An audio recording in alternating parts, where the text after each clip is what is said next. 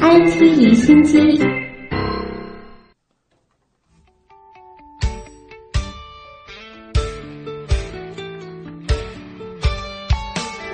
IT 离心机，一起来关注科技热点。黄浦江两岸从杨浦大桥到徐浦大桥四十五公里岸线的公共空间，目前呢已经贯通了二十五点二九公里。华东师范大学科研人员十一号发布一组无人机高精度三维摄影测量形成的虹口滨江部分区域图，并且取得了虹口滨江第一批三维点云数据和三维纹理模型。这也是有关上海滨江的首张三维模型图。相关技术成果有助于滨江外滩在全线贯通之后的智慧应用，可以面向公众进行身临其境的浏览与管理，实现多视角进入式的智慧体验。来自央视财经的调查显示，全球百分之七十的比特币均产生在我国，而且大都集中在了电力资源丰富、气温适宜的边远山区。因为这样可以以较便宜的价格买到电力，并且减少用于降温的开支。根据一位比特币矿场老板透露，一个中等规模的矿场一天大约能够挖到十多个比特币。按照一枚比特币市价两万元人民币左右计算，这个工厂一天就能够收益三十多万元。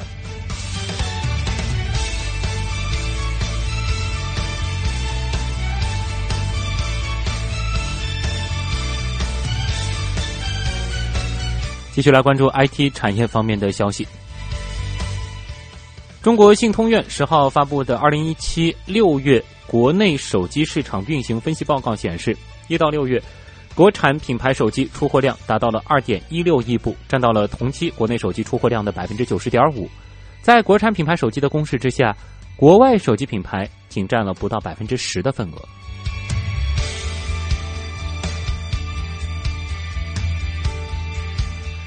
支付宝、微信已经和美国的初创公司 Stripe 达成了战略合作，连同美国在内，全球超过二十五个国家的商户已经可以借助 Stripe 的支付平台接受中国消费者的付款。Stripe 也在官方博客上宣布了这一消息。国内的网上支付生态由移动支付统治，信用卡使用较少，这和英美等发达国家的情形截然不同。其次呢，支付宝和微信加起来是占领了国内百分之九十二的移动支付市场份额。Strip 接入支付宝和微信，就等于完全打通了中国市场的支付渠道。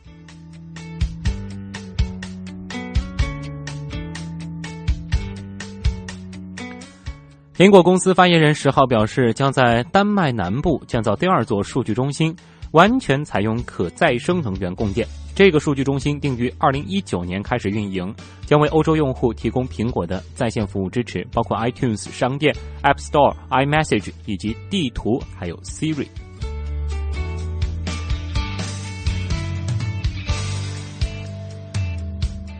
最近有报告说啊，到目前为止，苹果公司仍然没有解决 iPhone 八的指纹识别传感器问题，这很可能会导致 iPhone 八延迟上市，或者彻底放弃指纹传感器。不管怎么样，这两种情况都可能会影响到 iPhone 八最终的销量。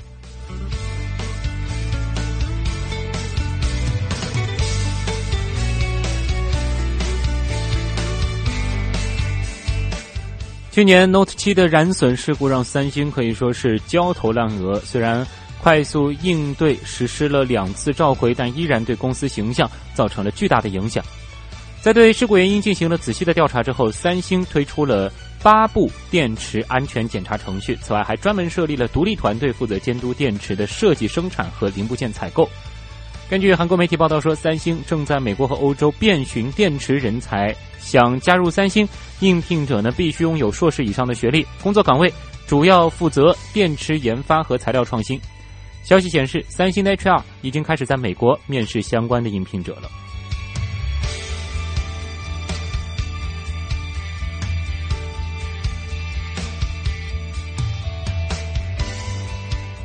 硅谷企业家马斯克宣布自己成为了 X.com 这一域名的新主人。哎，其实啊，X.com 此前呢变为马斯克所拥有，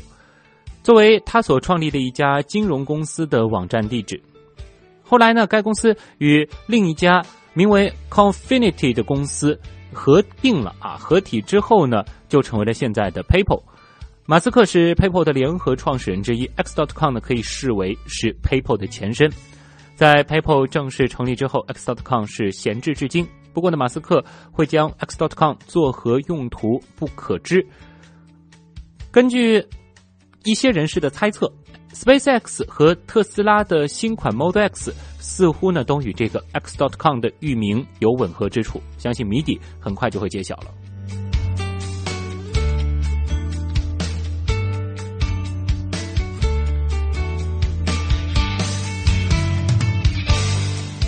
再来关注智能出行方面，贾跃亭十一号发布个人微博称，为了保障产品按时交付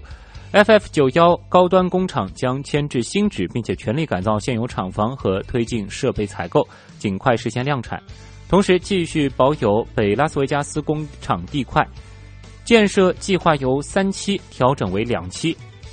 电动汽车创业公司法拉第未来官方今天早些时候宣布。公司暂时停止在美国内华达州建设一家价值十亿美元的工厂的计划。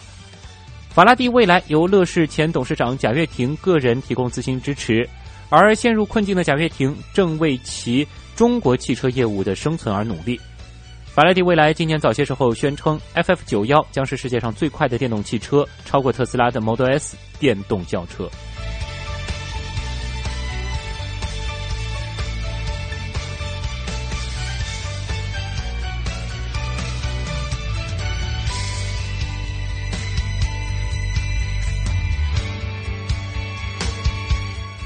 最近啊，科学家是研发了新款智能汽车大灯，使得驾驶员在恶劣天气当中也能够拥有清晰的视野，提高驾驶的安全性。一直以来，在暴风雪、暴雨、大雾中驾驶都极为的危险。科学家为了攻克该难题，降低交通事故频发率，成功研制出了一种新型的汽车前灯，可以穿透强降雨或者是暴风雪。安装之后，司机可以在恶劣天气下安全驾驶。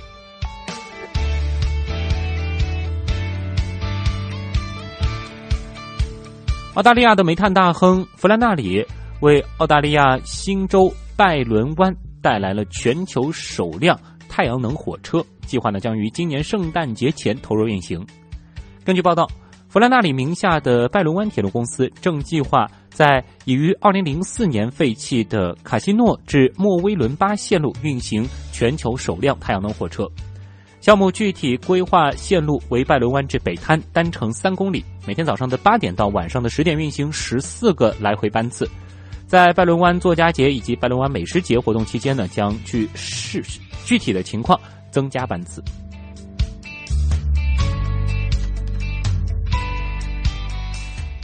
其他方面，英国司法部的统计数据显示。二零一六年，位于英格兰和威尔士的监狱内，共发现了二百二十五公斤毒品、一点三万部手机以及大约七千张手机卡。囚犯利用无人机向监狱内运送违禁品的情况，令英国不少监狱管理人员头疼。四月，伦敦市政府宣布成立一支特派组，专门解决上述问题。根西岛监狱则从五月开始安装隐形的电子穹顶。利用反无人机技术打击偷运物品的行为。英国科技公司无人机防卫创始人说：“这是英国监狱首次使用反无人机技术。”他介绍，一旦发现有无人机擅闯电子穹顶，这一系统就会发出干扰电子信号，无人机操纵者的屏幕上将会是漆黑一片。